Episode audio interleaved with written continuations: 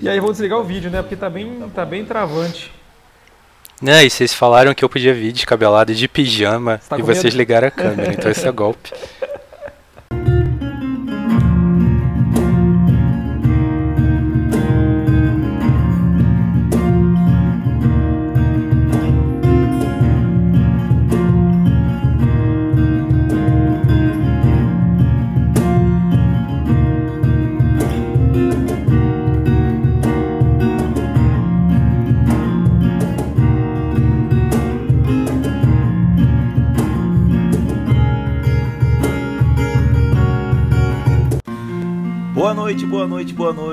Está no ar mais um podcast gastroliterário, está no ar mais um podcast do seu horário nobre. Aquele podcast que vem trazer um pouquinho de gastronomia, trazer um pouquinho de literatura e muita filosofia. Está no ar o seu Jantando na Taverna. E hoje uma noite, mais uma noite super especial. A gente traz aqui para o nosso nosso jantando para nossa mesa para conversar com a gente mais um autor incrível para falar sobre o livro Ninguém Nasce Herói do Eric Novello. É com você. É isso aí, né, cara? Mais uma noite de gala. Então estamos aqui ansiosos por essa conversa. Espero que os ouvintes também estejam, porque vai ser um prazer. Eu chamo aqui para conversa o Eric. Diz aí, Eric.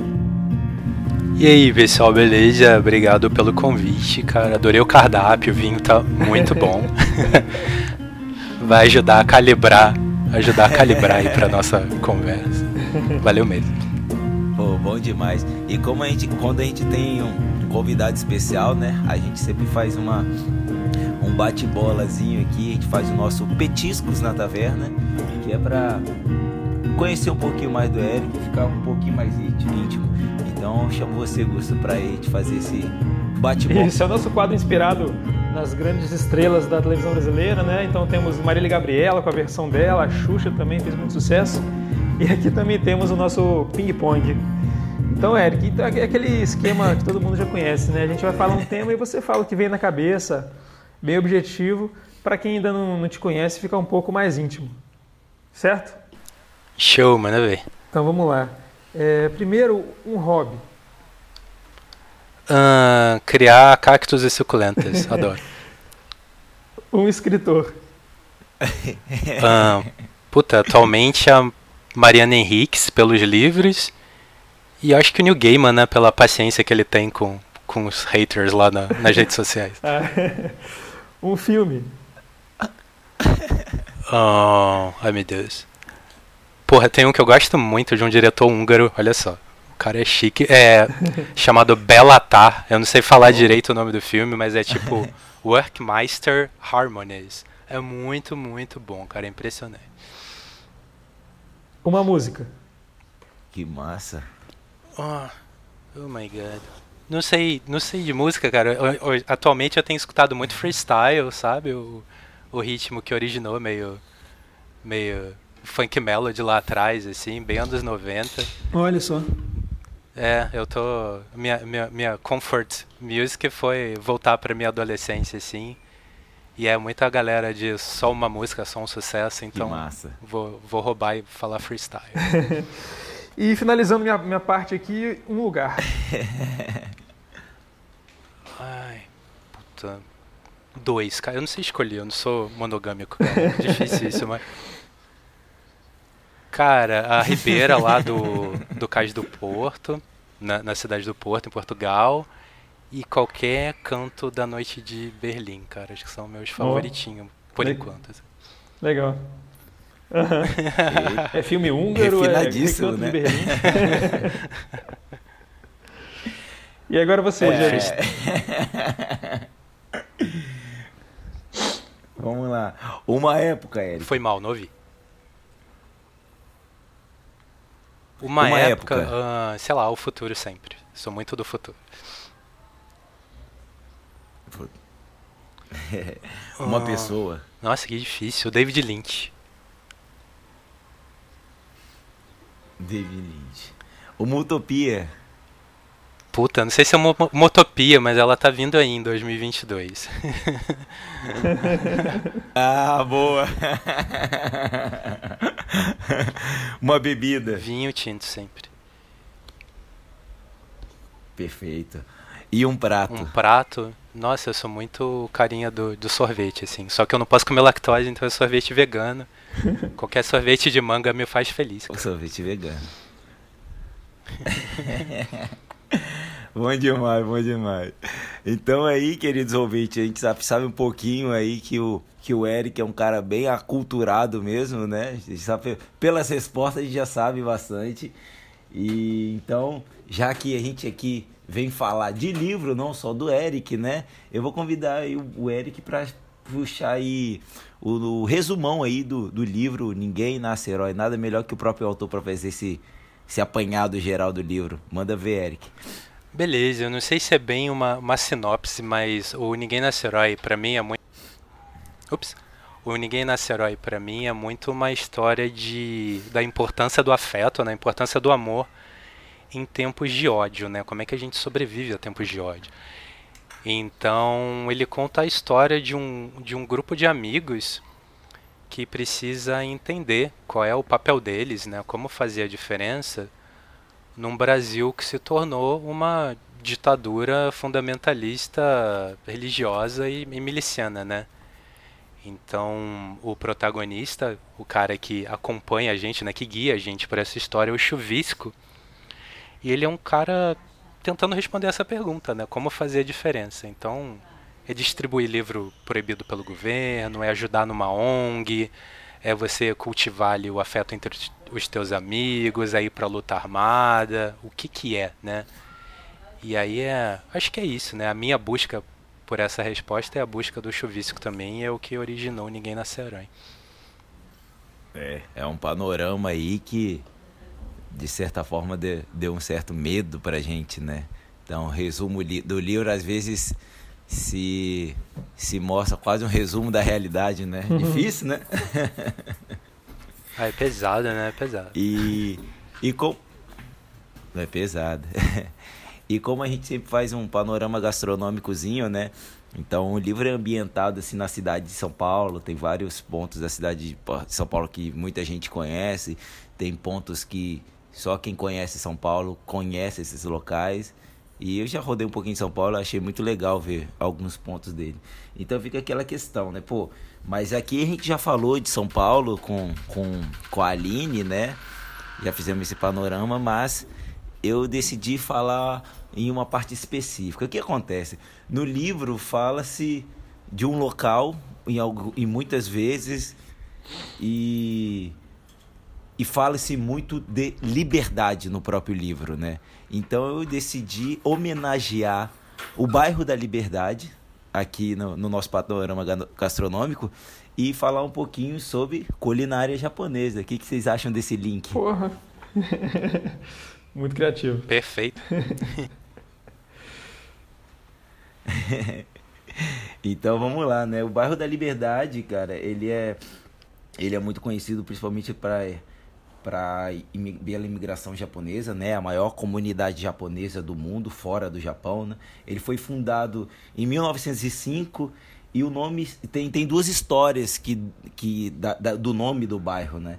Ele se uma delas é que se refere a um evento de enforcamento de dois soldados que se rebelaram contra o Império Português, né, pedindo melhores salários e no momento que eles estavam para ser enforcado, as cordas da, das mãos deles se soltaram várias vezes. E aí a população começou a gritar liberdade, liberdade, liberdade para eles. E a, outra, e a outra história, né, como o, o bairro da Liberdade nasceu como um bairro de negros, ele esse nome seria em homenagem, em alusão né, à abolição da, da escravidão. E como eu disse, né, ele foi primeiramente um bairro de negros e no começo, no, durante o século XIX, esses, esses negros começaram a, a se formar ali e ter um, uma, uma formação cultural muito forte, uma formação de resistência muito forte. E só depois que portugueses e italianos começaram a, a fazer vários ca, é, casarões na, na região, que em 1912, com a chegada dos japoneses, começaram a ocupar o subsolo desses casarões. E aí começou a ter uma formação de uma cultura portuguesa, eles formaram, formaram escolas primárias, bibliotecas, tudo para manter essa cultura japonesa. E então essa cultura japonesa se manteve aí desde 1912 com a chegada deles e até hoje a gente vê isso muito forte no bairro da Liberdade, né? E com isso a gente fala um pouquinho de culinária japonesa, né? A culinária japonesa ela é muito interessante porque ela é, é baseada em alimentos muito frescos, muito saudáveis, é muito direto da terra, assim, né? É, Para ter noção, no Japão existe mais de 4 mil tipos de sal. Então eles tiram sal de tudo, de onde eles podem tirar, com sabores muito diferenciados. E é uma coisa tão natural que inspirou o desenvolvimento da Nouvelle Cuisine lá na França, né, no, no, no pós-segunda guerra. E é uma, uma, culinária baseada, a gente sabe muito em frutos do mar, né? Eles têm um pouquinho também da, de uma cultura chinesa aí no, no Japão. E para falar um pouquinho mais da, das comidas do Japão, eu vou deixar aí para nossa hora da janta. E neste momento, o que, que vocês acham desse panorama de comida japonesa? Vocês gostam? Cara, eu gosto muito, inclusive comi ontem. Coincidentemente. Gosto demais.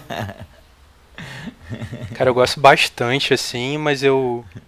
Assim, eu fico um pouco dividido, porque ao mesmo tempo eu tenho um respeito muito grande pelo mar. Então eu tento não comer peixe. É. Mas enfim, às vezes eu caio em tentação. Mas não, não, não comendo peixe sempre dá para substituir um shimeji, um shiitakezinho ali. E fica tudo tão saboroso quanto. Então gosto bastante, sim. Ah, eu concordo perfeitamente.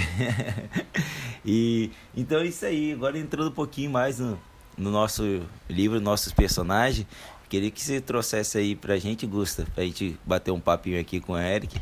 Qual foi seu personagem favorito em toda essa história? Ah, legal. E é, ah, só, só uma, uma introduçãozinha assim em relação ao Eric, que eu acabei não falando na introdução, queria ter falado no começo do episódio, que não é meu primeiro livro que eu leio do Eric, então eu li o é, Neon Azul, foi o primeiro livro que eu li dele, e nossa, achei, achei muito criativo, muito inventivo. Você falou do New Game aí no bate-bola, e eu rapidamente assim vi muita influência do New Game, acredito que, que tenha, né, que, que seja um um, um, escritor a quem você admira. E aí tô para ler agora o Exorcismo dos Amores e uma dose de blues, né? Que já vi falar muito bem também. Eu vi algumas entrevistas suas em, em alguns podcasts que eu escuto, os dois trabalhos de escritor e alguns outros que você falou desse livro. Fiquei muito curioso para ler também. Mas aí hoje. Ah, feliz feliz é. que você vai me bibliografar. Muito bom. Mas hoje o papo é sobre Ninguém Nasce Herói e a gente sempre tem esse, esse momento aqui, né, que a gente fala do, do personagem que mais cativou a gente pro, pro autor poder falar um pouco mais como é que foi a criação do, do personagem, que é sempre interessante a gente ficar sabendo. E, cara, esse é um livro de muitos personagens, né? E, e eu achei que eles são muito bem trabalhados, a gente fica muito próximo de cada um deles. Mas o que eu mais me, me apeguei, que eu achei mais interessante, foi o Pedro. Eu achei que ele foi um personagem, é, além de ser muito carismático, né, ele, ele funciona meio que um, um motorzinho, propulsor da trama. Eu gosto muito de personagem assim. E lá para o meio, para frente, né, sem dar spoiler, né, mas ele toma uma decisão muito marcante. E, e, e quando ele conversava com o Chuvisco, que é o personagem principal, eu ficava muito do lado dele, querendo argumentar pô, pro, pro chuvisco ficar ligado que o Pedro fez o que ele tinha que ter feito mesmo. e eu acho que decisões assim que a gente toma em situações, em momentos importantes, né, decisões difíceis, em que você tem que tomar uma decisão muito rápida, são momentos que, que, que marcam muito a gente, né? Então eu gostaria de saber um pouco mais do, do, Eric, como é que foi a criação desse personagem do Pedro, qual a importância dele para a história e a importância dele para você mesmo, né? Que o autor sempre tem um, um, um apreço pelos personagens que cria, eu imagino. Boa. Cara, o Pedro, como você falou assim, ele é a, o ponto de virada da, da história, né? Então ele, ele é construído para para causar essa relação de, de afeto com os leitores, né? Uhum. Para o resto poder funcionar, senão não funciona. Mas independente dessa, dessa questão é, funcional, né, dessa questão mais prática, É, ele, ele é um personagem que veio muito pronto para mim. Ele é um personagem que, sei lá, sabe, eu conheci nas baladas. Ele é um personagem que já foi meu amigo, é um personagem que já fui eu em algum momento. Uhum. Então eu tive, tive coisas muito ferramentas muito humanas assim para ir colocando nele, né? O criar essa essa personalidade dele como como alguém real, né? Assim, é muito engraçado em, em clube de leitura às vezes o pessoal, quando é uma galera mais nova, né, pergunta assim: ah, mas essas pessoas não se incomodaram de você colocar elas, elas no livro? e eu acho que, que nesse aspecto ele, ele funcionou muito bem, assim, né? Ele é aquele amigo imperfeito, né? Então acho que, que essa ele tem muito a questão do afeto que eu mencionei, mas ao mesmo tempo ele é imperfeito, né? Então isso cria uma relação de, de empatia mais forte, né? De, dos leitores com hum, ele. Verdade. E você, Diegão, me diz aí que que você, qual foi o seu personagem favorito nessa história? É isso aí, né? Eu tenho, eu vou, vou dizer aqui, Eric, para você, eu já, já disse em outros episódios, eu tenho um problema muito grande em me apaixonar por personagens, né? Aí eu vou me apegando e vai, vou até o fim agarrado nele, né? E dessa vez eu, eu não posso fugir, eu me apaixonei pelo Pedro. Como você diz, ele é um amigo imperfeito e a, essa imperfeição dele que torna ele simplesmente incrível, assim, né? Ele, eu achei ele extremamente seguro, convicto, muito protetor, um cara super agregador e simpático, né? Então, Pedro realmente ele é um personagem, é uma personagem assim apaixonante mas eu gostaria, né, de saber um pouquinho mais, né, como a gente já falou aqui do Pedro. É, eu gostaria de saber um pouquinho mais da Amanda, porque eu achei a Amanda uma fofa, assim, sabe? Eu achei ela bem segura, assim. E ela é um personagem muito forte. Eu gostaria que você contasse um pouquinho é, pra gente sobre a criação da Amanda, assim. O que que ela é? Ela é alguém que você gosta, alguém que você conhece, é uma amiga? Cara, eu acho que mais uma vez, assim, to todos são pessoas com quem eu já convivi em algum momento e ao mesmo tempo são totalmente ficcionais, né? Uhum. A Amanda, é, a minha estratégia, assim, ela começou muito parecida com a, com a Gabi, assim, então fui diferenciando elas aos poucos. E o que Verdade. eu vi de jornada, que eu vi de jornada para para Amanda é que, que ela era uma pessoa que, ela, assim, ela queria tomar o destino nas próprias mãos, né? Então tem é engraçado que muitos leitores leem ela e falam assim: "Nossa, mas eu não sei nada a respeito dela, né? Eu só sei que ela gosta de bolo". que tem uma piada com isso, né? Mas e tinha uma cena assim de ação muito forte com ela que eu resolvi tirar assim por, por uma questão de estrutura. Mas porra, ela, ela é uma personagem que, que ela, ela foi tentar ser atriz ela viu que ela ia ser rejeitada pelo jeito dela, por quem ela era, né, de fisicamente, e ela falou: "Beleza, então eu vou ser diretora". Eu acho que isso tem um, uma importância muito grande assim para todos os questionamentos que que vão sendo levantados assim durante o livro. Mas também tem um, um truque meu que foi assim, de todos os personagens, ela é a que eu poupo mais, porque ela é a personagem com a câmera na mão. Então, se um uhum. dia essa história for pro audiovisual, a Amanda ela vai tomar uma proporção muito maior do que ela tem no livro. Essa muito história massa. vai deixar de ser uma história do chuvisco para ser uma história do chuvisco da Amanda. Talvez ela registrando tudo isso. Então uhum. eu, eu mantenho ela ali num. Tipo, eu uso ela, mas ao mesmo tempo eu ponho ela um pouco protegida ali, porque eu sei que ela tem muito potencial para quando esse livro alcançar outras mídias. Então foi o que eu tive na cabeça, assim, mais ou menos. É, e você me fez gostar mais ainda da Amanda, parabéns. é, bom demais. É, você estava falando de jornada, né? Quando a gente fala de jornada, a gente fala de, de muito aprendizado, muita busca, muita, muita busca pela, por uma verdade, por vontades e por razão. E quando a gente fala em jornada, fala em busca, fala em, bus em chegar no, na, no real, a gente está falando um pouco de filosofia. E nada melhor a gente começar o nosso quadro Análises Filosóficas.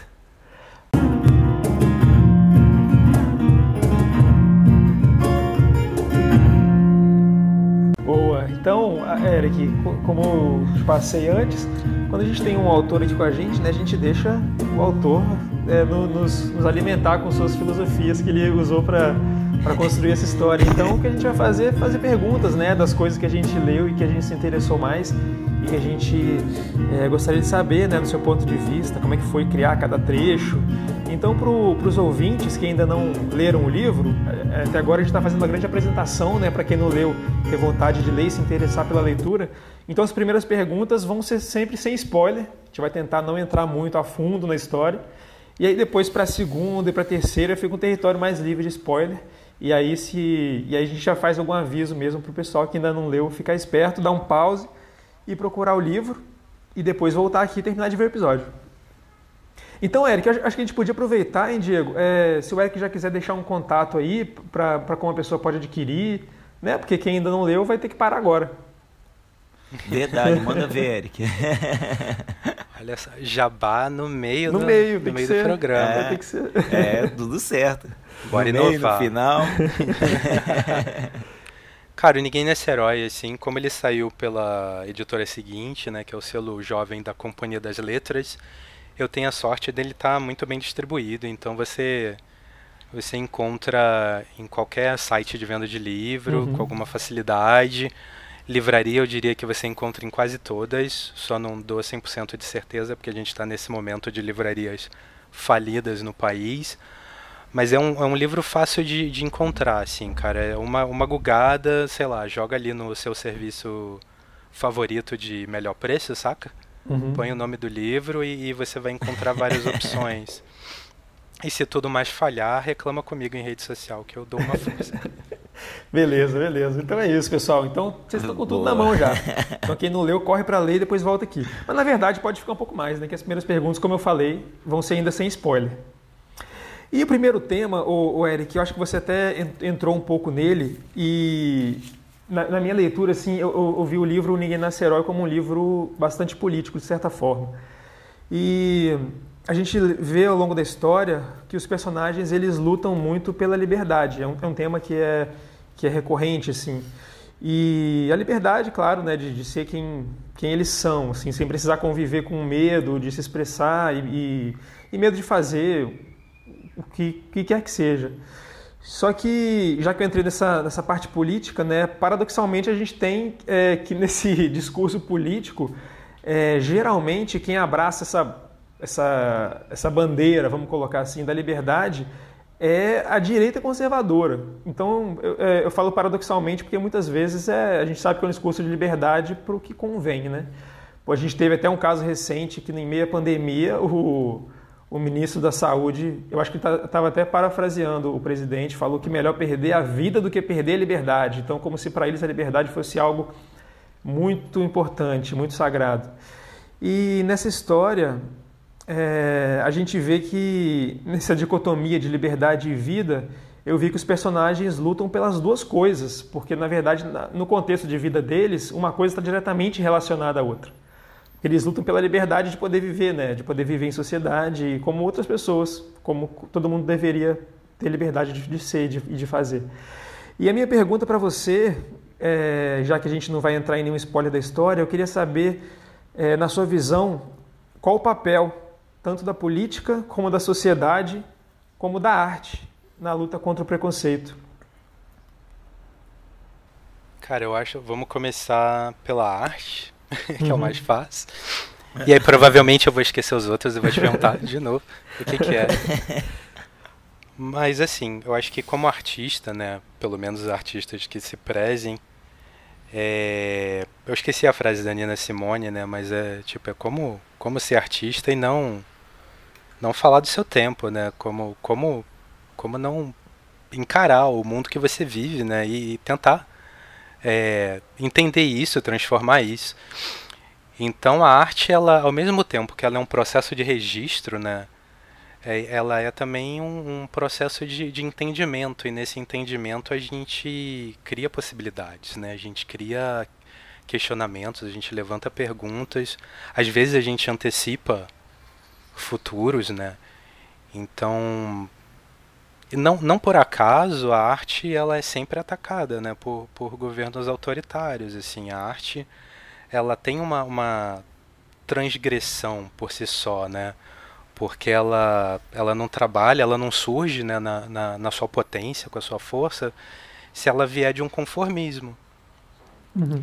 Em, né, embora, enfim, tempos mais tranquilos gerem artes de modo geral, vamos falar de literatura aqui, gerem histórias mais mais suaves, né, não sei, mais voltadas para pro eu, para si mesmo, e tempos mais conturbados gerem essas artes que, que analisam a sociedade, que analisam um todo. Você, se você for conformista, você não está fazendo arte, você tá, se você está né, sei lá, apoiando o status quo, o nome disso é propaganda. Uhum. Então, a arte ela é muito ela, ela trabalha pelas frestas, né? Ela, ela, ela entra em camadas do, do subconsciente, né? Em lugares que outras mensagens não alcançam, assim, né? Então, governos autoritários sempre vão ter muito medo da arte. Eu acho ela muito importante. E, e às vezes, assim, um filme completamente, sei lá, uma vez eu estava num, num evento e um cara me falou assim que tinha perdido o pai, estava numa fossa total, assim, e ele viu O Senhor dos Anéis, O Retorno do Rei, e vendo aquele filme ele soube que ele ia dar a volta por cima e se recuperar. Oh. Então, é foda, né? Então, assim, a arte vai muito além do artista, a arte vai muito além de nós mesmos, porque ela alcança as pessoas de maneiras que a gente não consegue controlar. Então, acho que aí tá uma grande potência, né? E é por isso, assim, que eu tenho muito orgulho de, de fazer o que eu faço e de sempre tentar fugir de algo comercial no que eu faço. Vamos lá, política e sociedade. Sociedade. Cara, a política, a política é inescapável, né? Hoje a gente tem esse discurso ridículo de ai, você era tão bom, porque tá falando de política? Ai, não mistura, sei lá, futebol com política. Né? Cara, a política é, é, a gente tá respirando, a gente tá fazendo política, né? Quando tão Verdade.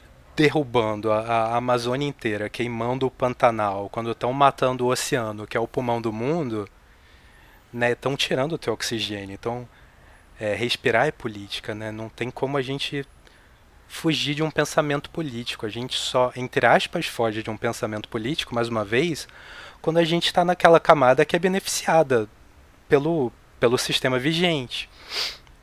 Tem eu, uma frase que me marcou muito, assim, uma vez eu estava lendo jornais de Portugal, quando eu estava planejando a minha viagem para lá, e eu li uma frase assim, tipo é, sei lá, a pobreza ou a crise econômica deixa X milhões de portugueses fora da democracia. E cara, essa frase me tocou muito, porque assim, é isso, cara. É, democracia é muito legal, mas o sistema capitalista deixa pessoas fora da democracia. E não Verdade, vai, não tem como você dizer para aquele cara que abaixa a cabeça todo dia quando passa em frente a um policial porque ele tem medo de tomar um tiro pelas costas que a gente vive numa democracia, não tem? Não tem como dizer isso, né? Eu acho que depende muito da, da tua. Não da tua bolha, não gosto desse termo, mas enfim. Depende muito do, dos privilégios com, com os quais você conta, né? Da tua zona de conforto, cara. Eu nunca soube o que é. Assim, enfim, eu, eu nasci e cresci numa, numa área bem complicada do Rio de Janeiro, então não vou falar que eu ficasse confortável passando na frente de um policial. Uhum. Mas eu sabia que se eu precisasse correr na frente daquele policial, eu não ia tomar um tiro. Então, acho que dá para juntar, assim, é, não tem como dizer que, que a arte não é política, não tem como dizer que tudo que a gente faz não é político. Né? Uhum. Acho que a política é parte de tudo que, que a gente pensa e tudo que a gente é. E quando a gente acha que não é, é porque a gente tá lá num montinho, assim, né, na, na montanha de moedinhas de ouro do tio Patinhas, assim. e cair. É, to... Fala, fala, por favor. Né? É, rapidinho se tocou num ponto muito, muito forte, né, cara? Democracia, você tem que ter uma igualdade primeiro para ter democracia, né? Então, essa, essa manchete de Portugal, ela deveria estar aqui, né? É incrível. É, tem uma outra similar, assim, que vale muito para ficção especulativa também, que é aquela coisa tipo o futuro já chegou, mas não chegou para todo mundo, né? Uhum. então você tem, sei lá, eu tenho meu celularzinho aqui da da marca tal, que eu não vou fazer propaganda. para gravar o que eu quiser nele e tem gente que, sabe, tá vendo o poço d'água lá, o poço cartesiano, ser destruído pelo pelo capanga do fazendeiro, o que, que é que eles saiam de uma determinada terra, sabe? Então, Aham. o que, que é falar de futuro, né? Verdade, cara. E sociedade, porra, em termos de. Assim, puxando mais pra filosofia, cara, eu acho que. Eu vou pegar pelo ponto do, do iluminismo, assim. De vez em quando eu ouço que a gente tá precisando de um novo iluminismo pra. Peraí, vou até beber uma água pra fazer o discurso.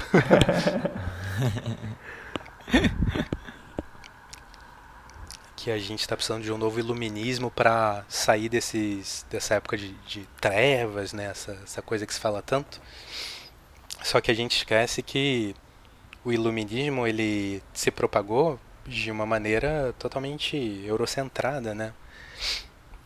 E, e o, que, que, o que, que se debate hoje de, de sociedade em termos de Brasil é justamente que para a gente ser uma sociedade melhor, a gente precisa deixar de ser eurocentrado, né? A gente precisa olhar por saberes que foram ignorados, né, que foram ridicularizados e criminalizados, e puxar eles como filosofias, né, como quando a gente olha para indígenas, né, os trocentos povos que a gente tem, que a gente resume às vezes como se fosse uma coisa só, por que, que os saberes deles não são valorizados? Por que, que né, um povo que vê o rio como um irmão, um povo que chora a morte de uma árvore, por que, que ele é inferior a um povo que polui esse mesmo rio e um povo que destrói essas florestas, né? A gente não pode ver isso se a gente quer né, evoluir como sociedade. Obviamente isso é um erro.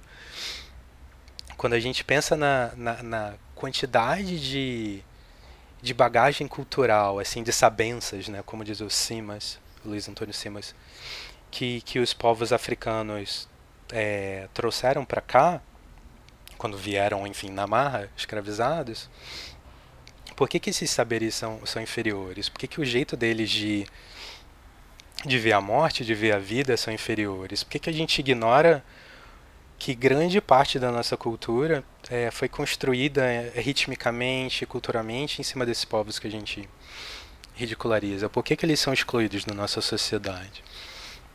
Então, enfim, a minha viagem ela passa um pouco por aí, assim, e, e nisso, ao passar por aí, eu acho que eu entendo por que, que, que essas questões são tão perseguidas e tão são sempre alvo, né, Uhum. de, de determinados grupos, né? Eu acho que esses grupos sabem muito bem o que eles estão fazendo, eles não são ignorantes. Beleza, né? Então é isso mesmo, né, cara? A gente tem que estar sempre atento para essas questões mesmo. Eu, eu, eu, foi uma, essa questão da liberdade me pegou muito, assim, durante a leitura. E a gente tem que sempre se entender nesse contexto, né? Qual é o nosso papel? Porque eu acho que nesses três contextos aí o, o indivíduo está meio que inserido, né? Ele tem que saber como, como exercer o seu próprio papel também. Então é isso, cara, muito legal. E aí, Diegão, eu acho que agora é com você. Manda aí sua primeira pergunta pro Eric. Ah, minha vez então. Já tô ansioso aqui. e, e como a gente tá em, em, em território de não spoilers ainda, uma coisa que me deixou muito curioso, né? Que é a catarse criativa. Então eu fiquei pegando vários elementos muito interessantes ali que se repetiam na catarse do, do chuvisco, né?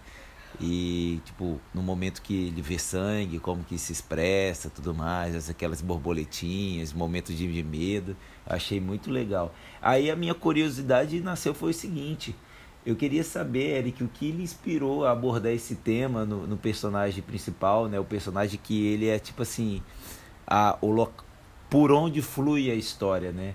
É, seria o que? Seria alguém que você conhece, que, que, que tem essa questão da cartaz criativa, alguma experiência, ou mesmo só uma curiosidade acerca da, dessa catarse criativa?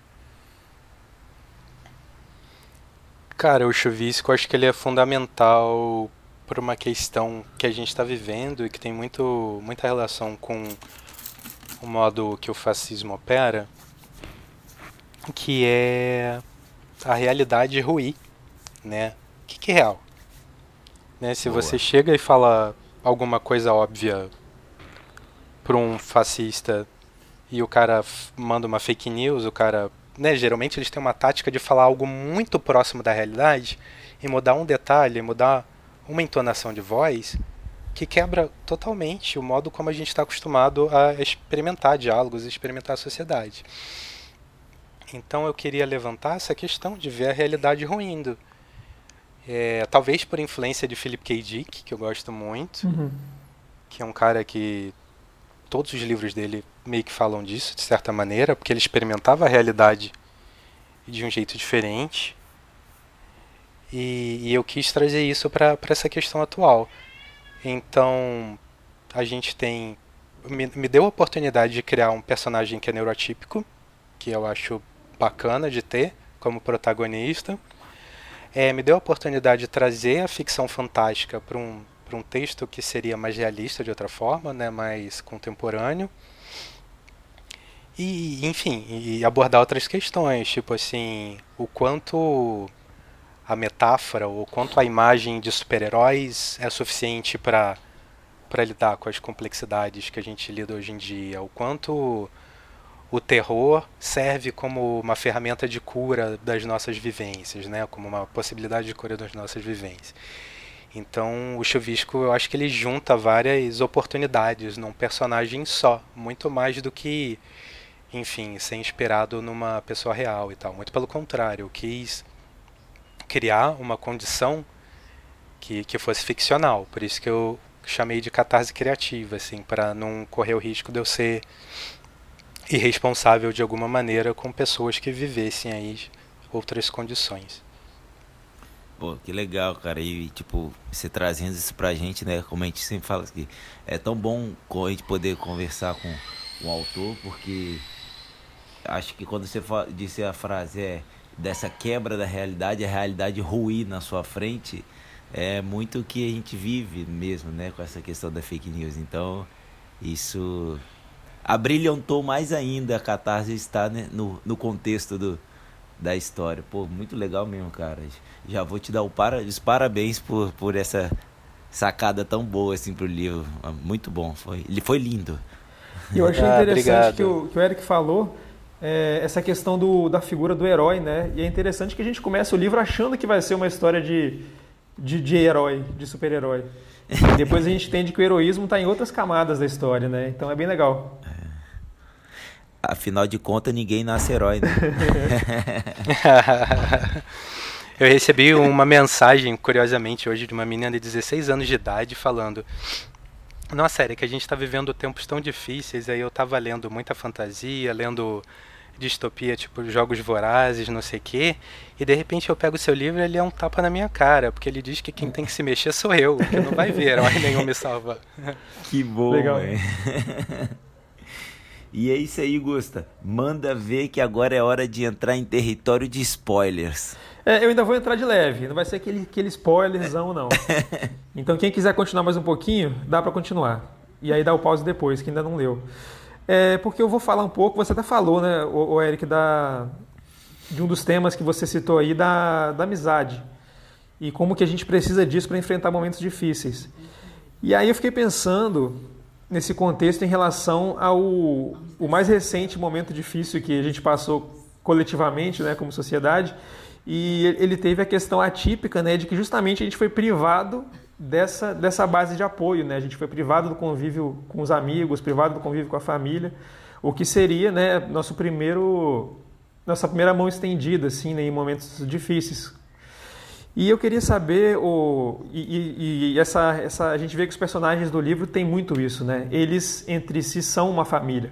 Eles contam muito com, com, com os amigos e com aquele grupo para tudo que eles precisarem. E, e a pessoa mesmo que está ao lado deles e, e, que nesse contexto é o que a gente chama de família. E eu queria saber para você, porque eu, eu, tive uma relação assim, tive um, um despertar assim, um abrir os olhos de valorização desse, desse tipo de relação. Eu queria saber para você, Eric, como que é, é, o peso a importância da amizade e a falta que isso fez nesse período que a gente está atravessando agora, e se você ressignificou esse tipo de relação, como é que, como é que foi isso para você? Cara, eu acho que eu passei por várias fases, assim, porque assim, eu tenho, não sei se é um termo técnico, mas eu tenho um pouco de ansiedade social. Eu sou a pessoa que o pessoal até me zoa sempre, que de repente eu tô nos eventos e eu desapareço. então é tipo pinguim de Madagascar, sabe? Surgir, sorrir e sumir. Então eu demorei muito tempo, sei lá, meus amigos faziam algum evento, alguma reunião, eu era a pessoa que ia ficar uma horinha lá com eles, e eu ia embora e eles iam ficar uma tarde inteira. E eu demorei muito para conseguir sair disso, né? E quando eu tava super bem, veio a veio a pandemia e quebrou, né, todo esse contato assim que que eu tinha construído. Por outro lado, não sei se por causa de, de já ter uma cabeça meio assim ou não, eu tentei manter isso firme por muito tempo no campo digital, porque eu, eu acho assim, cara, que né, como, como diferencial digital do, do real hoje em dia. Né? Essa, essa diferença é Sim. é muito, muito sutil. Você pode ser uma pessoa muito presente né, através de rede social, mandando uma mensagem. Não é, não é falar todo dia, né? Mas. Tipo, e aí, como é que você tá? E aí, como é que foi não sei o quê? E lembrar uma data importante. Ou você percebeu por uma linha que teu amigo não tá tão bem, assim, porque você conhece a pessoa, né? E você já vai lá e puxa o assunto, você não deixa rolar, não deixa para amanhã, né? Uhum. Então eu acho, é, assim, rede de apoio eu acho um negócio muito importante, né? Eu acho que, que família não é só sangue, né? Nunca vai ser, assim. Como uma pessoa LGBT, né? Então, para mim sempre foi uma questão muito mais de, de amigos do que de família de sangue, né? Minha rede de apoio, né? As pessoas com quem eu ia chegar e contar os problemas que eu estava passando. Eram os meus amigos, não era meu pai, não era minha mãe.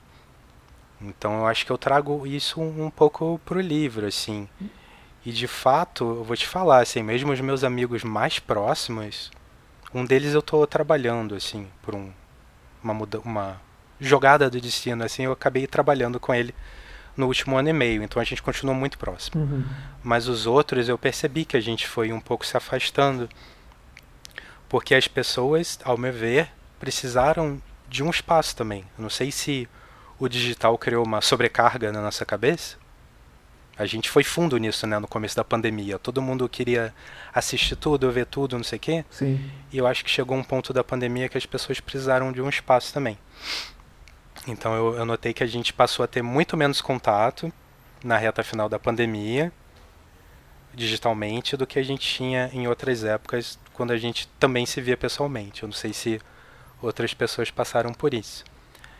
O que não me impede de ser a pessoa que vai lá e fala: Ei, gente, como é que vocês estão? Ou ver uma fotinho no Instagram e deixa um comentário simpático. Eu acho. Eu faço isso com gente estranha, sabe? Eu gosto de deixar essas good vibes assim para as pessoas. Legal. E imagino com os meus amigos. Mas eu acho, enfim, eu acho que as pessoas gerenciaram isso de maneiras diferentes. Não tem uma resposta única. É.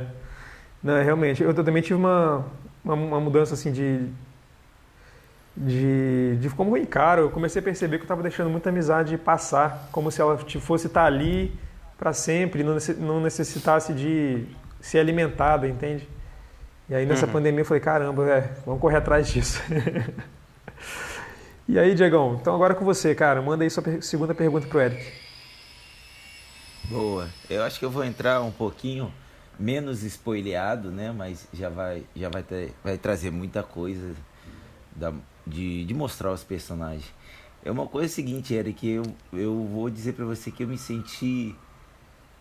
Eu senti uma leveza muito grande a, na abordagem da sexualidade dos personagens, né?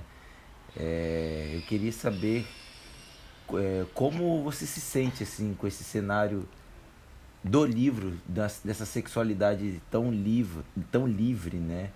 É, Igual, tipo, não tem ali, igual eu e o Gustavo tava conversando hoje, a gente não vê é, dizer, ah, o personagem é bi, o personagem é homo, o personagem é hétero, o personagem é trans. Você não vê essa distinção, né? Você vê pessoas e elas expressando sua sexualidade livremente ali naquele contexto do, dos amigos e tudo mais. Queria saber se isso é o que é uma inspiração, uma, uma vontade, uma utopia. Queria que você falasse um, pouquinho desse, desse clima que ficou tão leve dentro do livro. É, assim, engraçado que tem um pouco de. Cara, quando você, você experimenta isso na vida real, Você é livre dentro da sua bolha, né? É, o- é o teu espaço de liberdade, cara. Não, não tem como sem, sem esse respiro na sua vida, você, tipo, você sufoca e morre.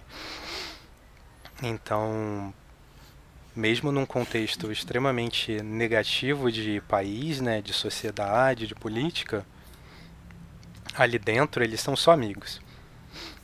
E tem tipo, foda-se quem é o gay, quem é o hétero, quem é o bi, tipo, é todo mundo igual, é todo mundo igual. Exato.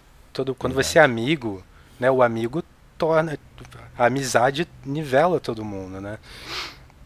A amizade passa a ser a linguagem mais forte, né?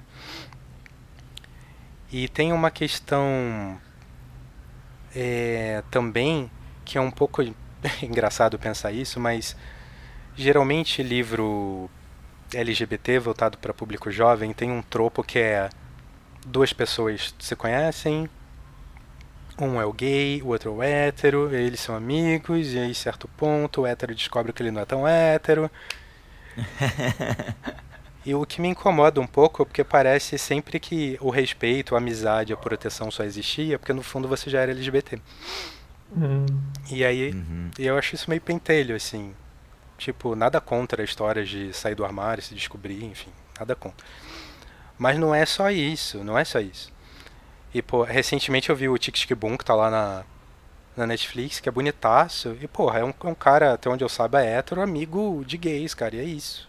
E é isso, eles são amigos, e foda-se, não tem uma segunda intenção ali. Tipo, nada contra a segunda Aham. intenção também, mas não precisa ter pra existir uma amizade. E como eu tava com isso na cabeça, eu quis trazer pro livro. Eu quis trazer, sabe, héteros que fossem amigos de, de, de gays, gays que fossem amigos de bi, sabe? Tudo ali misturado, sem. E as pessoas se sentissem à vontade, né? As pessoas se sentissem à vontade a ponto de, embora em circunstâncias ruins, né? Como é no livro, Uhum. você vê pelado lá, você pega teu amigo pelado. Vamos tirar da, da situação do livro, mas tipo, teu amigo tá de ressaca, bebeu pra caralho, tá morrendo ali, você sabe que vai ter que enfiar ele debaixo do chuveiro. Você sabe que vai enfiar, tipo, um. dois litros ali de, de Sprite com Coca-Cola pra ele não ter um coma alcoólico. E tipo, é você e o teu amigo, foda-se quem é o que, sabe? Sabe, assim, você é de igual pra igual, você tá ajudando uma pessoa. Então, acho que cruza esses pensamentos aí quando eu construí essa amizade. Ah, isso é muito legal, cara. Igual, tipo, é, eu, eu vivo, vivo num, num panorama muito semelhante a, a essa amizade aí no livro. Então, acho que esse é um dos, dos fatores de, de eu me sentir tão bem ali, que eu, que eu vi o que se expressa de- perto de mim. E eu me sinto muito bem e, tipo, e eu vejo também esse panorama aí como uma ou também um foco de resistência, né? E na- no contexto do livro é um foco de resistência política muito forte, muito coeso. Então, é, eu fiquei muito muito feliz assim desse- de, todo esse panorama dessa amizade, da expressão livre, é muito bom mesmo. Mais uma da- das coisas que eu adorei Muito dentro, obrigado. do livro. Bacana, bacana. São questões que a gente já devia ter superado, né? E a gente só não Com supera certeza. porque existe um uso político escroto disso. É verdade.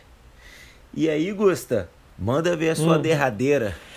Então agora, cara, agora é spoiler mesmo. Isso aqui eu, eu vou entrar fundo no terreno de spoiler, porque eu quero entender melhor e, e quero ver o. apresentar a minha interpretação e, e- e conversar um pouco com o Eric do, do final do livro. Porque como eu gostei muito do Pedro, eu vim acompanhando e tal, e eu eu me forcei a, a- Não me forcei, mas eu fiz um. Eu, eu voltei a história assim e tal para entender o desfecho do Pedro e nesse contexto da catarse criativa do chuvisco. Então, da forma que eu, que eu li, é claro que né, tem interpretações, né? Eu achei que a catarse criativa do Chuvisco, ela é ainda mais crítica, é crítica assim no sentido de é mais intensa do que ficou explícito na história. Porque depois quando eu fiz essa, essa releitura dos trechos finais, eu comecei a entender que o Pedro na verdade morreu ali na cama com o André e que o Chuvisco simplesmente naquele momento a, o subconsciente dele protegeu ele dentro dessa catarse criativa, né, para que ele conseguisse lidar com a situação melhor. E aí, consequentemente, os amigos entenderam a situação e foram alimentando aquele cenário para proteger ele do pior. E somando a isso, eu comecei a achar que o final em que ele está internado por causa de uma apendicite, na verdade ele está internado mesmo num, num, num, num tratamento é, como se fosse algo para controlar essa catarse criativa de algum modo. E eu fiquei me perguntando se como que, que essa catarse criativa realmente está sendo encarada na história. Se está sendo encarada como uma, uma bênção ou como uma maldição, vamos falar assim. Se é algo que é bom e que protege e que ele deveria aprender a lidar com aquilo, ou se é algo que retira ele do, de uma realidade e, consequentemente, dificulta ele enfrentar essa realidade e que possivelmente deve ser suprimida de alguma forma num tratamento mais invasivo, vamos dizer assim. Então eu queria saber do Eric primeiro se. É, claro que eu imagino que o Eric não vai querer assim deixar as claras um, um final que é meio aberto. Mas eu queria, se, se você puder entrar mais sobre essa questão é, nesse contexto, se a catarse criativa se apresenta mais como uma coisa, uma benção ou uma maldição, desse jeito que eu estou falando? Cara, que pergunta bacana e complexa, assim. Vocês assistiram o Labirinto do Fauno? Sim. O Fauno existe Sim. ou não existe? Boa. Eu queria muito, assim, o David Lynch, cara, enfim, fanzaço. É muito engraçado em entrevista, porque ele não explica nada dos filmes dele. Uhum. E aí as pessoas, os entrevistadores sofrem, tipo, você pode elaborar um pouco mais? E ele fala, não. e é isso.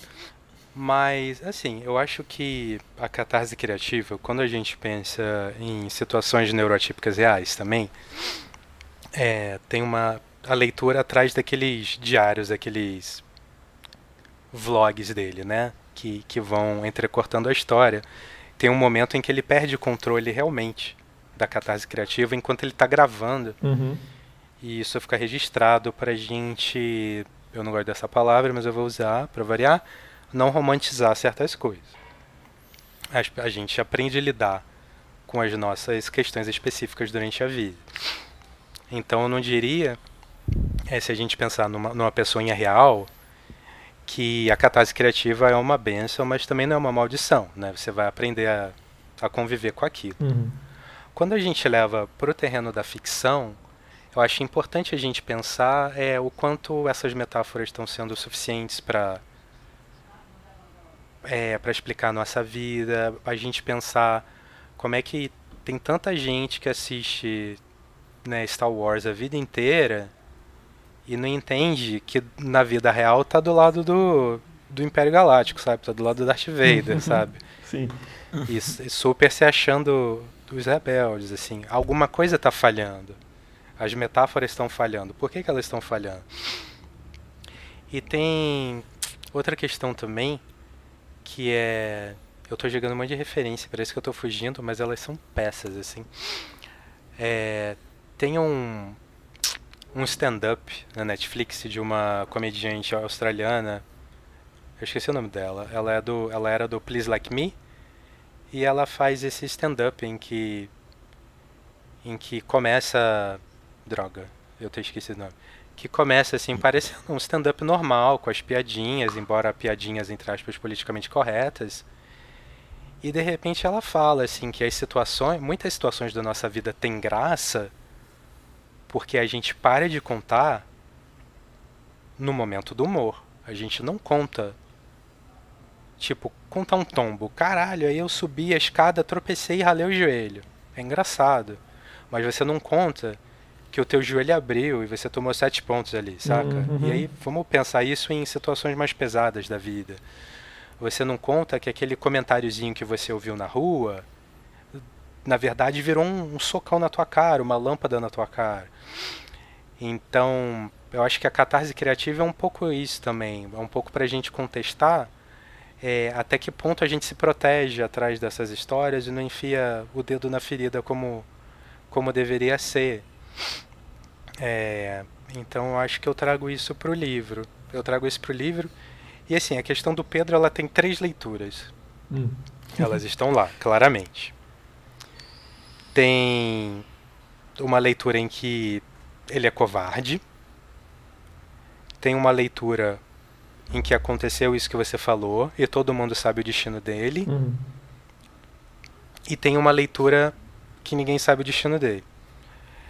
E que para mim reflete assim, eu, tenho, eu vou fazer em cinco dias 43 anos de idade.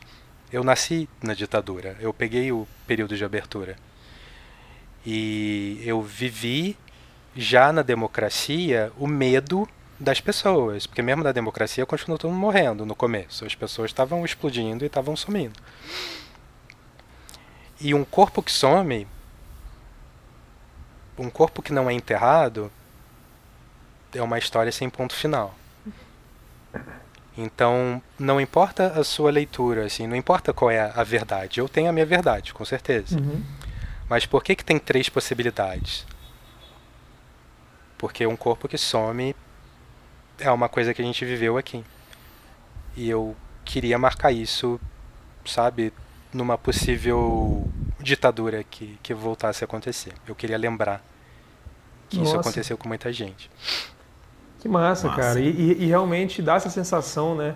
Do, de você querer entender, tá, mas e o Pedro? Cadê o? E aí, cadê o cara? Então imagina que a sensação de quem estava convivendo tão próximo de pessoas que acabaram tendo esse, esse, esse fim, né? Que você narrou aqui. Eu não, eu não, não fiz esse paralelo assim durante a leitura, mas agora que você trouxe, nossa, ficou, ficou mais profundo e mais interessante ainda. Porque é, é realmente a sensação que dá, né? E você escolheu fazer isso com um personagem que, que, como você mesmo falou, foi muito querido por muitos leitores, né? Então traz mais força ainda para essa abordagem que você trouxe. Bem, bem, é muito bem encaixado, né? Muito legal. Fiquei até meio abalado agora. E eu passo a palavra para você, então. Diz aí. Foi mal, Gustavo. Não, eu agradeço. Muito bom, muito bom. Cada pergunta que a gente faz parece que ele faz uma contra-pergunta e desaba a gente, né? Então, eu gostaria de começar com uma pequena pergunta, que não é uma pergunta inteira, e depois listar algumas coisas. O livro foi publicado em 2017, né? Quando você começou a escrever, assim, até ele ser publicado? Beleza, vamos lá. Esse livro saiu em 2017. Ele ficou um ano na mão da editora. Aham. Então a minha referência é: eu escrevi o Ninguém Nasce Herói antes do impeachment da Dilma. Nossa. Ah, caraca. Legal. Então vou listar uma- algumas coisas aqui interessantes. Ó, nomeação de um, mini- ministro do STF ridiculamente evangélico, vamos dizer assim. Um mafioso, um mafioso como presidente da Câmara. é, preparação, propagação de milícias armadas pró-governo. Um presidente que saiu de uma figura inócua a ser um escolhido, fundamentalismo do neopentecostal, né, como bancada forte assim no Congresso, perseguição racial, étnica e sexual, destruição da cultura, desemprego e inflação. Aí você pensa, ah, o Diego tá falando de fatos do livro. Não, mas eu só tô falando de fatos atuais. Então eu queria saber, Eric, como você se sente sendo basicamente o profeta do caos? Porque nesse livro você tá quase tudo que tá acontecendo hoje já está nesse livro. Foi um baque muito grande quando eu tava lendo, eu falei, calma aí, deixa eu ver de que ano esse livro é, né? E, cara, ainda bem que as coisas mais extremas não aconteceram e, e pelo andar da carruagem não vão acontecer. Mas eu queria saber como, qual é o seu sentimento hoje de. Eu botei uma, uma coisa bem ruim pra você, o profeta do caos, né? é engraçado, cara, porque eu consigo ler a impressão que a galera, meus leitores, têm do Brasil de acordo com o que eles falam do livro, né? Tem muito Aham. o. Eu não acredito que a gente está vivendo isso. Nossa, a gente está tão perto de viver isso, né? Vai, vai variando assim. Nossa, que bom que isso já passou. E, cara, eu falei aquilo, né? O, no começo, que, que o, a gente, como artista, tem que ser muito observador e o nosso registro é também uma tentativa de entendimento. E, e essa tentativa de, de entendimento acaba né, apontando na direção do futuro que a gente queira que é não, né? Mesmo que, enfim, a gente esteja escrevendo uma história sobre o passado, não tem como limpar né, o olhar do, do presente. E é curioso que muita coisa que está no livro é, eu tirei de jornal, de jornal Aham. dos 10 anos que eu já estava vivendo aqui em, em, em São Paulo. Então, a Força Policial de São Paulo usa a tecnologia militar de Israel. Tipo, a gente não precisa uhum. de uma ditadura para isso, já usa. É, a violência cotidiana, né? O Brasil é um dos países mais violentos do mundo. É o país que mais mata pessoas transexuais do mundo. Um dos países que mais mata pessoas LGBTs, mesmo quando a gente considera país onde isso é crime. Então, é, é uma questão mais de, de pensar o presente do que, do que pensar o futuro. Eu sou carioca. Eu morei no Rio de Janeiro até os 29 anos de idade. Eu sei o que, que é o poder do tráfico. Eu sei o que, que é, é o que foi, né, toda a força da, da cúpula do jogo do bicho. E uhum. eu sei o uhum. que, que é uma galera que era viúva da, da ditadura começar a migrar para o crime e mudar esse cenário. E mudar esse cenário construindo o que hoje a gente conhece como milícia. Quando eu lancei o livro, e esse é engraçado, eu tive medo. Eu acho que, se eu não me engano, não tem a palavra milícia no Ninguém Nasce Herói. Porque uhum. eu tinha medo de usar essa palavra. Era uma palavra, Caramba. se você é carioca, você não, não usa essa palavra. E hoje em dia, né, um efeito colateral, não sei se positivo ou negativo, dessa desgraça que a gente está vivendo aí, é que milícia virou uma palavra mais cotidiana. Infelizmente. Mas existir eles já existiam.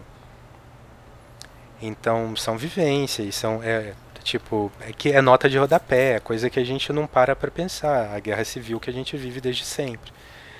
É, cara, assim, uma, quando eu mudei para São Paulo, na primeira semana eu achei um troço estranho, assim, eu não conseguia perceber o que, que era. Eu falei, nossa, tem alguma coisa diferente. E de repente eu me toquei. Que era, eu tinha. Aqui eu não ouvia mais barulho de tiro todo santo dia. Que era minha vivência no Rio de Janeiro. Não. Que era uma vivência ah, de olhar pela janela. Hoje em dia eu não tenho mais isso na cabeça, mas eu sabia, tipo, olha, aquela luzinha ali, aquele traçante ali é da arma tal é fuzil, é não sei o que. Esse barulho é da arma não sei o que. Então, sabe, assim, como assim a gente precisa da ditadura para viver essa violência? A gente não precisa. Então, mas tem um fato inegável que é, enquanto eu escrevi o Ninguém Nasce Herói, o Eduardo Cunha tava né, rodando camisa em cima da cabeça lá e, e, e tocando puteiro politicamente. Então a, a realidade foi me alcançando. A realidade Sim. foi me alcançando a ponto de eu tirar algumas coisas do livro, porque seria de mau gosto manter. Ia parecer que eu estava usando desgraça dos outros para promover a minha história. Mas assim, quando eu escrevi era ficção e aconteceu. Então foi uma experiência tanto, assim, mas eu não, não sei o quanto foi ser profeta ou o quanto foi pegar só ler o presente e organizar de uma maneira ficcional, saca? Pô, muito legal, cara. O... E aí, tipo assim, nosso ouvinte deve estar tá pensando, nossa, como o dia ele tá puxando o saco do Eric, né? Tô mesmo, porque porque foi mais uma sacada incrível, foi uma leitura da realidade, uma leitura de, de possibilidades, vendo a realidade que tá aí, né, cara? E eu até brinquei, brinquei aqui como profeta do caos, mas é o que você disse, né? Você já tava lendo o que tava na nossa frente. O problema é esse, né? Às vezes, a gente tem como ler e muitos da, da nossa população não conseguiu ler.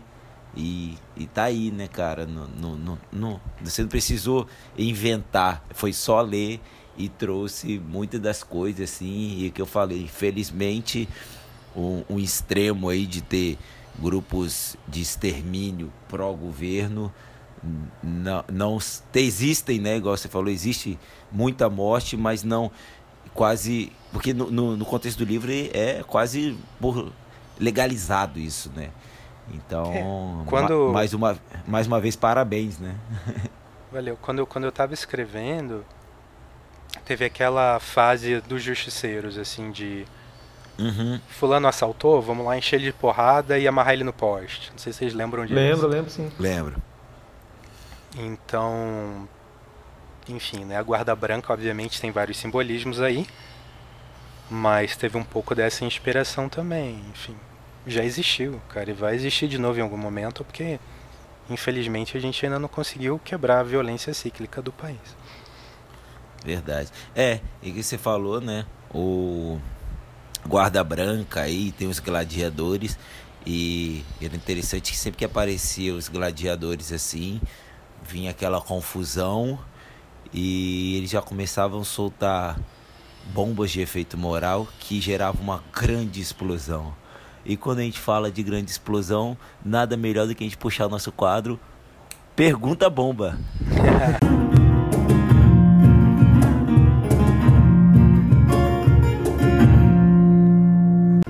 Beleza, então chegou a hora, Eric. Então chegou a hora de você virar o jogo e você fazer as perguntas, você botar as cartas na mesa aqui pra gente. Então, pessoal, Manda você já sabe, né? Quando a gente tem o, o, autor convidado, ele faz a pergunta bomba. Então é com você. Vai lá, Eric. Cara, eu vou aproveitar um gancho que você deu mais lá para trás. E é uma pergunta que eu costumo fazer sempre em clube de leitura e gera alguma polêmica. Não sei aqui hum, se vai gerar. Gostamos disso. Mas Muito. assim. Pô, vamos lá, ajuda na polêmica que ajuda a vender, né? Polêmica. os cortes do... Faz os cortes depois. Vai lá. É, tem uma cena muito simbólica no livro que é o Chuvisco e alguns amigos estão comemorando numa espécie de rave no que já foi o sistema cantareira aqui de São Paulo e hoje está seco. Uhum. E aí eles estão lá na festa e essa festa é interrompida porque chega a guarda branca. A guarda branca chega a matar uma pessoa, atira numa pessoa. E é o os amigos do chuvisco, né, o Pedro, eu acho, tem a chance de revidar. E aí eu acho que isso gera duas perguntas importantes, assim. É, uma é, vocês levariam de boa um amigo de vocês andar armado sem avisar vocês? Vocês descobrirem no susto que o cara tem uma arma de, arma de fogo? Hum. Eu acho que esse é o primeiro ponto. O outro ponto é: vocês apertariam o gatilho? Uau! Quer começar, Diego? é bomba começa? mesmo, hein? Eu, eu posso começar, vai lá, cara. Vai lá, vai lá. é, é, o Eric tá se vingando agora, né? cara, eu vou. Tipo, é aquele negócio, né? É tudo é uma questão de contexto, uma, uma questão de sentimento e tudo mais. Tipo, hoje, aqui, no momento que a gente está, não e não. Eu, eu não acharia legal e não apertaria o gatilho. Mas, eu, eu, a gente já conversou em, outro, em outros episódios. Eu, quando, igual, eu estava até conversando com o Gusto hoje, Eric. É, eu cheguei no momento, as últimas 100 páginas do livro eu li direto assim. Deitei no sofá aqui e li direto. E no final eu tava naquela ânsia do protesto e tudo mais e fiquei imerso naquilo e quando eu fechei o livro e, e saí do livro, eu falei: "Ufa. Que bom que a gente não está vivendo essa parte do livro, né?"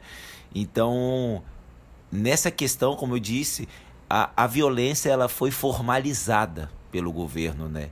E, e como estava ali naquela festa é, onde a, a maior parte do, do público é, é LGBT, então eles estavam super vulneráveis, assim, eles eram alvos da vulneráveis, eles eram verdadeiros alvos da, da guarda branca.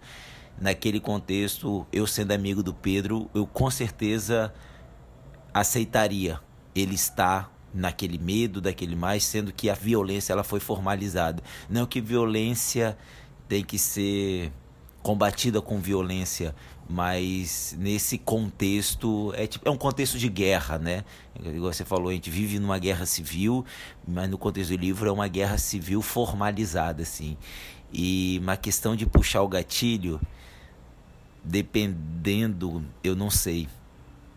Não sei, cara. Talvez numa defesa, sabe? Igual ele falou. E eles iam matar todo mundo. Eu salvei muita gente. Eu não matei um, eu salvei muita gente. E aquele é a questão, né? guerra é guerra. Então eu puxo para esse contexto de uma guerra civil formalizada pelo governo mesmo. E eu não, não, não julgo e talvez nesse contexto de guerra, eu, eu, seria o Pedro, assim, para ser bem sincero. Eu, cara, eu. Primeira, a primeira pergunta que eu acharia, né?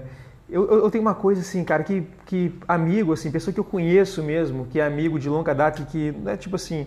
É, uma pessoa que eu conheço profundamente. É, tudo sobre a vida e todo o contexto, né?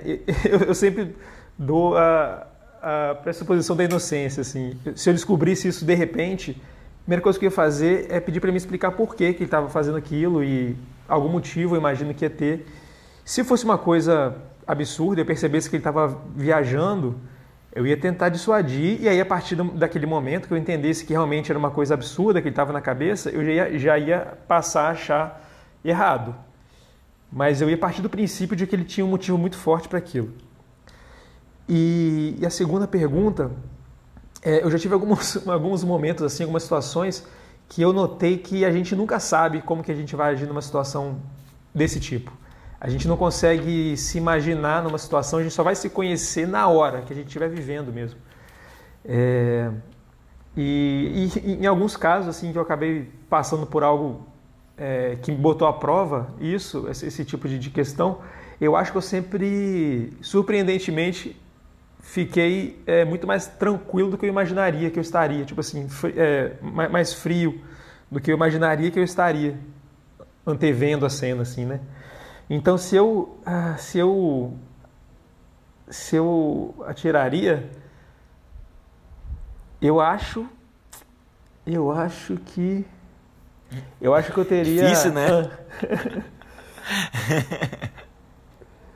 eu, cara, o que, que, você acha, Diego? Você acha que eu atiraria? Então, Gusta, esse negócio, cara, é, é, é, é, muito do contexto, né? Porque como a gente tá aqui agora, né? A gente consegue racionalizar as coisas. É, na hora não tem isso. É, é muito é, rápido. Cara, aquele negócio, guerra, guerra é guerra. E naquele contexto ali, se você se ele não atira, ele vai ser morto. Não, ele fez o correto. Eu acho que ele, eu apoiaria ele. Mas a questão é, é, será que eu teria essa coragem? Será que eu teria essa iniciativa? Eu torço para que sim. Que eu, eu, eu, eu acho que ele manda bem. muito boa pergunta. Eu gostei muito, Eric, da pergunta porque ele faz a gente é, reanalisar a nossa própria ética num contexto. E ética é isso, né? A ética filosoficamente ela, ela é isso, ela depende de um contexto. Então, tipo, naquele contexto você tem uma reformulação da sua ética. Então é, é, muito bom essa pergunta, ela, ela me, mexeu comigo assim de uma maneira muito profunda, sabe? Muito mesmo, assim, caramba. Deixa. Acho... Fala, fala. Não, pode falar, pode falar. Né, que eu quero arrematar com, com mais uma, assim, hum. que tem uma outra questão nessa cena que eu acho muito Manda importante ver. também. Que é o chuvisco, ele foi embora. Uhum. Você ter ido embora. Não sabendo o que ia acontecer. Então, vocês ficariam. Sim. Sim.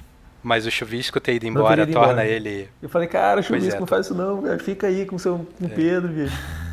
Eu... Porque quando você sabe que algo vai acontecer e você vira as costas e vai embora, você é tão culpado quanto, não é? Sim. Claro, com certeza. É, e, e, e, é isso aí, tipo, ele já fez parte daquilo ali, e se ele, igual ele tinha outras ideias, era o momento de ele estar tá ali e, e buscar o meio termo, sabe? Tipo assim, pô, vai matar, não vai matar, sei lá, vai prender o cara e deixar ele lá para ele não, não fazer mais nada. O que, que a gente vai fazer? Eu acho que a fuga dele lá foi. Eu não gostei. Eu, eu, eu não, não apoiei aquela fuga. Já que ele tinha outras ideias, o fugido, ele, na verdade, ele assinou. Ele assinou, tá bom, faz o que vocês quiserem. Então ele, ele é cúmplice, né? Então acho que ele, se ele tinha outros ideais naquele momento, ele poderia botar aquilo na, na mesa, né? Já que ele estava entre amigos ali, com dois amigos que ouviriam o que ele tem para falar, né? Então acho que não foi legal ele fugir. Eu não fugiria também. É, eu, eu entendo, assim, a gente tem que entender também, o, porque foram três perguntas, né? E se a primeira pergunta nossa, se a primeira resposta nossa fosse sim, que você ficaria muito abalado se você descobrisse de repente que seu amigo estava carregando uma arma, aí você começa a entender o ponto de vista do chuvisco na cena, né? Então eu, eu, eu acho que é, são contextos diferentes. E eu acho que a reação dele foi coerente com a reação. A reação dele foi coerente com o que ele estava sentindo na hora. Ele estava mais em choque com o que ele descobriu do amigo do que com a própria cena. Então, uma pessoa que ele conhecia há é, muito chuvisco. tempo. É, o chuvisco. Isso. A realidade para ele é muito instável, né? Então, o modo Sim. dele não entrar em, em, surto de catarse criativa é criar âncoras na realidade. Verdade. E aí, de repente, aconteceu algo que tirou uma das certezas dele. Uhum. Então, sabe, assim, ele. Eu acho que se ele ficasse lá e testemunhasse, cara, ele ia ter uma crise. Verdade. Complicada. Isso é verdade. É, às vezes foi. E é, a gente pode ver por esse lado também, né? Que foi uma, uma, uma maneira dele se preservar também para continuar a luta do mesmo jeito, né? Isso. E aí, Eric, eu gostaria de fazer uma pergunta que eu tenho certeza que é a pergunta também do Gusta, porque a gente discutiu isso hoje, e eu não sei se você vai soltar essa pra gente. a gente lendo o, os agradecimentos, você cita um personagem trans e a gente ficou ali conversando e eu não consegui identificar em nenhum momento, porque como eu, eu disse lá, o cenário é tão, é tão tranquilo da sexualidade que não, você não tem rótulos, né? E aí, a gente queria saber, eu acho que eu posso falar por você, Gusta. Uhum, a gente queria uhum. saber se você pode falar quem é esse personagem trans. Olha só, vocês leram Renato Heróis sem saber quem é o, né? A, gente, a gente lê até, até o fim, cara, até a última palavra do livro. é, se eu tivesse que chutar, quem é? Cara, eu, eu fiquei muito. É, eu fiquei muito inclinado que seria o Júnior. Mas depois. É o Júnior, é o Júnior, é o Júnior. É o Júnior? Ah. ah. Eu vi. Por que, que eu pensei nisso? Porque quando acontece do, de surgir o Júnior, é, ele foi alvo, um alvo muito fácil da guarda branca, né? Então eu pensei assim, ele teria características que a guarda branca identificaria ele como trans. E depois eu vi a relação dele com, com o pai. Ele, você, era, você via que o pai tinha um, um zelo, assim, aquele cuidado não um cuidado de tipo assim, de pisar em ovos, mas um, um, um cuidado maior com ele, assim, de, de mostrar para ele que ele é aceito, entendeu? Então eu pensei. E, e, tem outras questões, né, que fala um pouquinho, levemente fala da aparência dele, assim. Eu pensei, eu acho que é o Júnior, por essas questões. Pô, legal, matou. Matou. E, Eric, eu fiquei curioso, como é que foi? Então você propositalmente fez de uma forma que ficasse meio subentendido, né? Como é que foi o desenvolvimento desse personagem? Agora fiquei curioso. Aí. Não, então para mim, para mim tá, tava bem claro desde o início, assim, ah, né? Tá. Mas eu acho que quando, quando entra nesse tratamento da naturalidade, é, não, é, não era uma intenção disfarçar, sabe? Era só uma intenção que, igual, igual os outros, estava lá. Uhum. É mais, mais, um amigo, sabe? É. E tem uma questão e... da, da violência, né, que ele passa no começo, que que é um tipo um, um, clichê assim, né, de, de ficção, geralmente, né, o personagem LGBT existe para para morrer e causar comoção e evolução dos personagens que não são LGBT, né? Então, eu queria trazer também uma volta por cima, né? Tipo, mostrar que fica um, sim um trauma, mas que que ele seguiu adiante. Tem, para mim, uma questão que. duas questões muito simbólicas com o Júnior. Uma é. Ele se chama Júnior, né? A pessoa trans, ela, de certa maneira, escolhe o seu nome. Isso. E eu mostro que ele é um personagem que tem uma relação muito forte com o pai, ao ponto dele uhum. escolher se chamar Júnior, né? Eu acho Caramba. isso bonito Nossa. de estar ali. É. E outra Realmente. coisa é, no final do livro, quando eles sobem no carro de som, tá o Chuvisco, que é o protagonista, e tá o Júnior com ele. E o Chuvisco, bem ou mal, cara, ele, ele, ele é um cara de privilégio, sabe? Ele é um personagem branco, ele é um personagem cisgênero, né? ele é homem. E mesmo sendo protagonista, ele escolhe passar o microfone pro Júnior. Ele fala, uhum. tipo, não, cara, a voz é tua agora. Não faz sentido eu estar aqui em cima, ter passado por essa jornada inteira se eu não der a voz para você, né? Você que tem que falar. E, e, e o, o Chuvisco escolhe descer a máscara, né? Uhum. Eu desço a máscara e o mundo inteiro se transforma. Esse mundo que se transforma, assim, eu acho que é muito amplo, né? Muito amplo de pessoas trans conseguir, conseguindo ter, ter um espaço, né? Pessoas trans que um dia estão lá lendo Ninguém Nasce Herói e no outro dia estão escrevendo suas próprias histórias. Que né? Enfim, é, a máscara é um símbolo de todo mundo que morreu lutando antes da gente, seja em questões LGBT ou não sendo. Então acho que, que o Júnior ele é tangencia assim várias dessas questões. É, e, e, e, uma, é, e outras das pistas também foi o nome dele, Júnior, né? E eu fiquei pensando que era, um nome mais assim, neutro, vamos dizer. E, e, essa ligação com o pai dele aí, ele escolher ser Júnior pela essa ligação do pai, é a cereja do bolo, assim, dessa relação, que é bem bonita. Assim, fica bem. É, é, é, curta dentro do livro, mas você vê que é, é bem forte, bem bonita, assim, cara. Eu achei muito legal mesmo. É, é um dos meus pedaços favoritos, é a conversa que o Chuvisco tem com o pai do Júnior. Sobre religião, digamos assim. É. e é isso aí. O, a pergunta da bomba veio bombástica, né? Tem a bomba contra a bomba, né?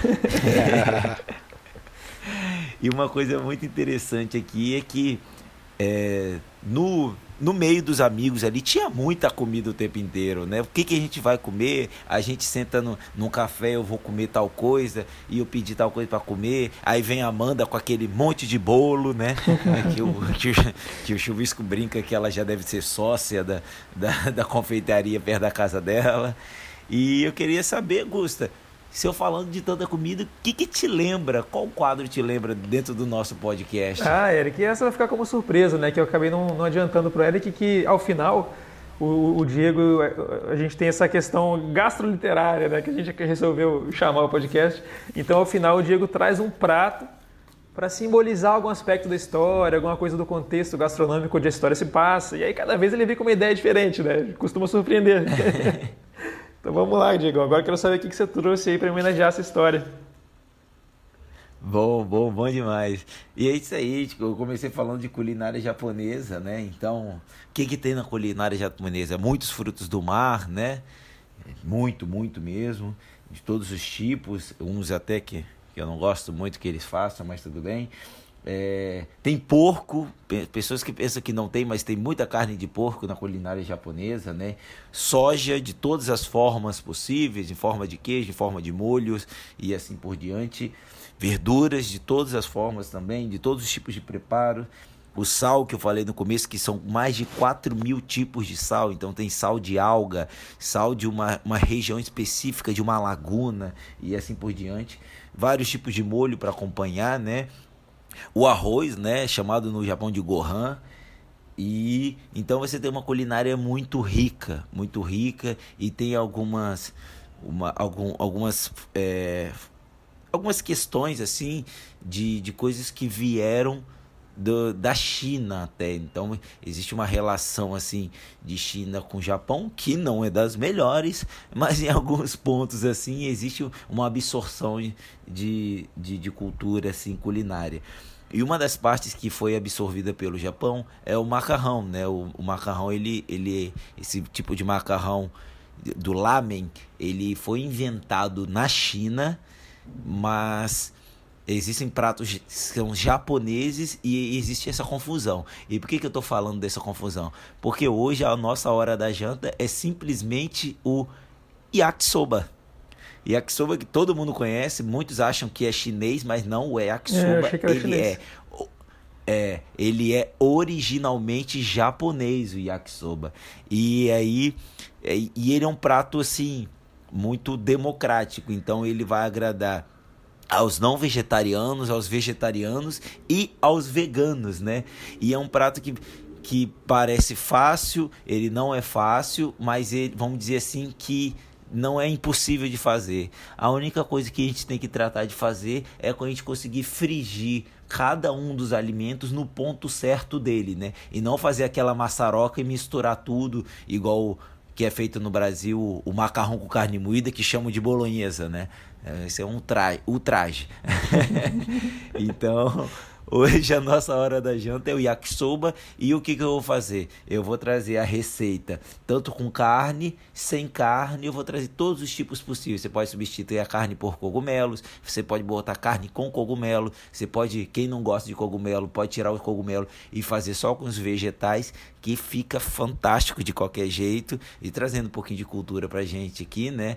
Que o yakisoba ele é japonês. Nunca fale para um japonês que, o, que o yakisoba é chinês, tá bom? Isso é um grande ultraje. E eu gostaria de saber o que vocês acharam do yakisoba simbolizando o, o bairro da liberdade e a liberdade que é tão trazida assim no contexto desse livro. Pô, eu adoro yakisoba, cara. Eu sou muito suspeito para responder isso. Não, eu também gosto demais. Eu sempre achei que era chinês. Tem um restaurante aqui, Também. né? China é. Box e só servem yakisoba. É apropriação cultural. é isso aí. legal, legal. Eu gosto muito também. Mas beleza, e é isso aí. É, é o nosso último contato com, com, com o nosso livro de hoje. E nesse último contato, né? Eu gostaria de pedir aí, você gosta para falar pra gente qual é o nosso próximo livro do nosso próximo episódio. Boa! Então, ouvintes, fiquem atentos que no próximo episódio teremos mais um autor convidado. Então, começando, finalizando, fechando com chave de ouro o ano de 2021 e começando 2022 muito bem também. Então, próxima semana a gente vai conversar sobre o avesso da pele com, com Jefferson Tenório. Vai aqui batendo um papo Uau. com a gente. Uau! Já leu, Ed? É, livraço. Nossa, mas... livraço, ah, livraço. Comecei aí, esses já, dias, já, comecei já ontem. Temos já tem o, o, selo de qualidade Eric Noveiro já no, no nosso próximo episódio. Isso aí. e é isso aí, pessoal. A gente vai se despedindo aqui, sem querer se despedir, porque o papo é muito bom. Vocês viram aí que o, cada palavra, cada frase do Eric deu uma contribuição fantástica aqui pro, para nossa discussão e abrilhantou mais ainda esse livro que é muito bom, é um livro muito gostoso de ler, muito fácil de ler e é viciante, né? Porque é uma leitura muito leve e eu gostaria de agradecer todo mundo que ouve a gente, todo mundo que interage com a gente, continue curtindo, continue comentando que igual o Eric está aqui com a gente, ajudando a gente aqui, dando essa moral pra gente e isso é tudo por vocês. E finalizo aqui minha parte agradecendo muito pela sua presença, Eric. E quem vos falou mais uma noite foi Diego Barbosa. E fica à vontade, Eric. Fala dos seus outros livros, de lançamentos, de novidades. Agora é com você, seu jabá. Fica à vontade. Valeu. Bem, primeiro, obrigado pelo carinho comigo e com Ninguém Nasce Herói. Foi um prazer estar aqui. Adorei a conversa. Legal demais mesmo. É, bem, é fácil de me achar. O meu site é ericnovelo.com. Lá tem um bom resumo assim de quem eu sou e dos meus livros. É, eu sou rato de Twitter, então eu tô para dar uma pausa de rede social, mas no Twitter é muito tranquilo de, de me encontrar e conversar comigo qualquer questão, assim, não não sou uma pessoa muito acessível assim. Tem Instagram também, mas uso uso bem pouco assim. É, sobre livros, cara, é mesmo Ninguém Nasce Herói e atualmente O Exorcismo, Os Amores e uma Dose de Blues são os que ainda estão rolando aí pelas livrarias, os outros. Né, aproveita, tá, tá tipo assim, os últimos 50 ro rolando, sabe? Nossa, vou comprar e agora. os outros E os outros estão tão esgotados, assim. E de livro novo ainda demora, cara. O tipo, o projeto que eu tô eu demorei muito, porque essa questão do, do bolsonarismo me afetou como artista, assim, eu demorei uhum. a voltar a produzir. E o que eu comecei a escrever, assim, é um projeto um, um pouco mais complexo do que eu estava acostumado, então acho que ainda demora um pouquinho aí para sair, então bora, bora pagar a ração dos gatos comprando ninguém na Serra, galera. Pô, eu tô Boa. entrando aqui agora no site do Eric, muito bonito o site, muito... e realmente tem tudo aqui. Já dá para já tem um link aqui para comprar os livros, e eu vou, e eu vou fazer isso agora. E quero agradecer demais, Eric, sério, você é muito, muito simpático, atendeu a gente muito bem desde o início E, pô, foi uma, um prazer e uma honra conversar com, com o autor. E um, um, cara que eu já acompanho há alguns anos, assim, que eu conheci escutando podcast. Já escutei em vários podcasts diferentes. É, poderia citar aqui, foi os dois trabalhos do escritor, já discutei na Aline Valek. Vários, vários e vários. Show. É um prazer agora conversar com você. E como eu falei, estou muito na pilha agora de ler o Exorcismos. E certamente vai ter lugar aqui no, nesse podcast também. Valeu, Boa. o prazer foi meu, gente, imagina. Valeu, pessoal. Então, um abraço. Até semana que vem a gente se vê. Vinheta.